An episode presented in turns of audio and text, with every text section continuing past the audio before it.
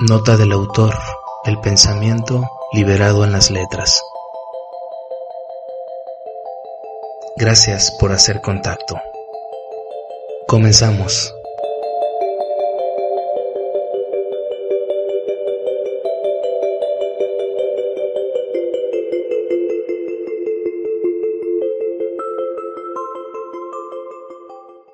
Friends of Nota del Autor, thank you very much for listening to us. My name is Ivan Gomez Castañeda, contributor to Nota del Autor.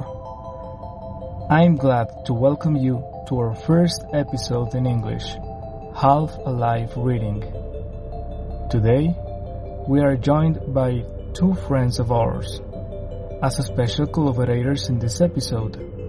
Raya founder Ever Emanuel Vizcarra Rios and our friend Cesar Fernando Gomez Bermudez, a university student and constant reader. Both will share an interview with our special guest. Before presenting it, I share what is Raya. Raya is an enterprise which mission is eliminate the use of plastic bags when buying your food. We lend you our cloth bags and then we recollect them to give them the necessary maintenance. The main goal is to be in as many stores as possible, being able to always take care of the planet when buying. Well friends, this space is all yours. Who is our guest today? Well, thank you very much for the invitation to this podcast. We are so pleased to be here with you all. Thanks for listening. Well, as you already heard, we have an international guest. This boy, Matias Molina Gomez, is 10 years old, who, who will talk to us about his passion for reading. Mati is in fifth grade of elementary school. He likes art, reading, and English classes. His hobbies are reading, playing video games, and drawing. Mati has been reading books since he was five years old. His main skill is drawing comics. All right, let's get started. So, hi Mati, how are you? I'm very good, thank you.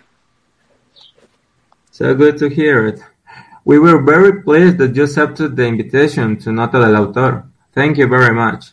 I know that you read a lot in your free time, and I believe that you read more in this pandemic. Tell us, how was it that spending time reading caught your attention? It caught my attention because I saw other people doing it and I thought, wow, I want to do that. And I started reading a lot.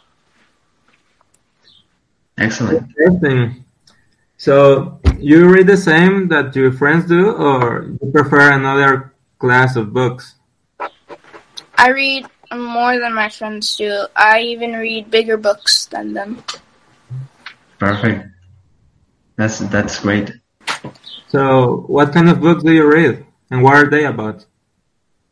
I read about like fantasy, action, uh, adventure. And they're about like treasures that they need to find, uh, pu- puzzle solving, and just defeating a evil giant monster. Perfect. Nothing. Mati, so far, what is your favorite books of of that adventure fantasy? Well, I don't have a favorite book in specific, but I do have a book I recommend to little children. It leaves a good message Okay. called Wonder. There's already a movie you can watch after you finish the book. All right, and what what book is it? No, not. Oh, ah, okay. I, I I think I thought you you were talking about wonder, like amazement and all that. And since you mentioned the the movies um, of books, do you think that it is better to watch the movie about a book or to read the book itself? Read the book itself because they change a lot of things in the movies. Yeah, I I agree with that. So, Matty, why do you think some children spend almost no time reading? I don't think their parents engage them that much in reading, and like they didn't, they weren't taught how to read. hmm Yeah, and what would you advise to to those children that find it hard to to read? To start reading more because it can do a lot of things. Okay. So, how was it about when you when you began reading? Was it easy to you? Uh, what did you say? Oh, I was saying that if it if it was easy to you to begin reading books. Uh, it wasn't hard to begin reading books. So, Matthew, could you tell us what benefits reading has brought to your life? It has given me a bigger vocabulary and has let my imagination run wild. Very good. I, I think that's important for your passion for writing comics, right? Uh, what are you currently Yep. reading, Mati? I was currently reading Gargantus. All right. And what is that about? It's about a giant monster that, if it's killed, it destroys Mhm. a whole city. But if it awake, but if it wakes up, it causes giant earthquakes. All right. So, um, you, Matthew, you want to tell us about another book that you've, you've read and, um, you think it will be the best for us to read, besides of Wonder Um, or a comic book? well, the one and only Ivan, they're turning it into a Disney movie as well.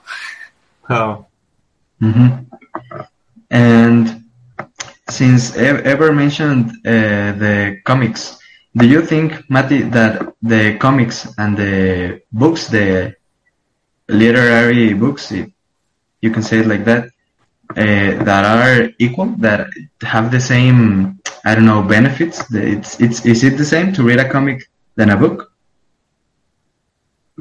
I think a book has more benefits, but in your free time, if you like reading, a comic book would also do the same. Yes, I, I think that comics in in that in that sense are more like movies, right? Because you can see some some stuff that the book itself doesn't doesn't show you. But the good thing about books is that you can imagine all that that is, that is describing. You can give a face to a character by yourself and not because a drawer gave it to you. You know what I mean? Yeah, I know. What what do you prefer between those two, books or comics? I feel like mm, books, maybe, Yeah, and why is that? because it teaches you more things that the comics don't. Comics Mhm. are like a free time, like something to read in your free time after Okay, reading the okay. books. It's more like an entertainment. Yeah. Mm, excellent, excellent. so lastly, Matty, what do you want to be when you grow up? I want to be a com- a comic book writer. Oh yeah, because you you created your own your own character, right? Yeah. Mhm. Can you um, talk us about it a little? Well, he wears a black suit and has blue eyes, like in the mask. And he he has powers, like how he can control shadows and Shadows. hide in the shadows. And his name is Shadowcrafter. Huh. Oh, that's okay, okay, okay. Great. So, what does he use the shadows for? To capture villains in in like a little tube, and then that's where the police come in and arrest them.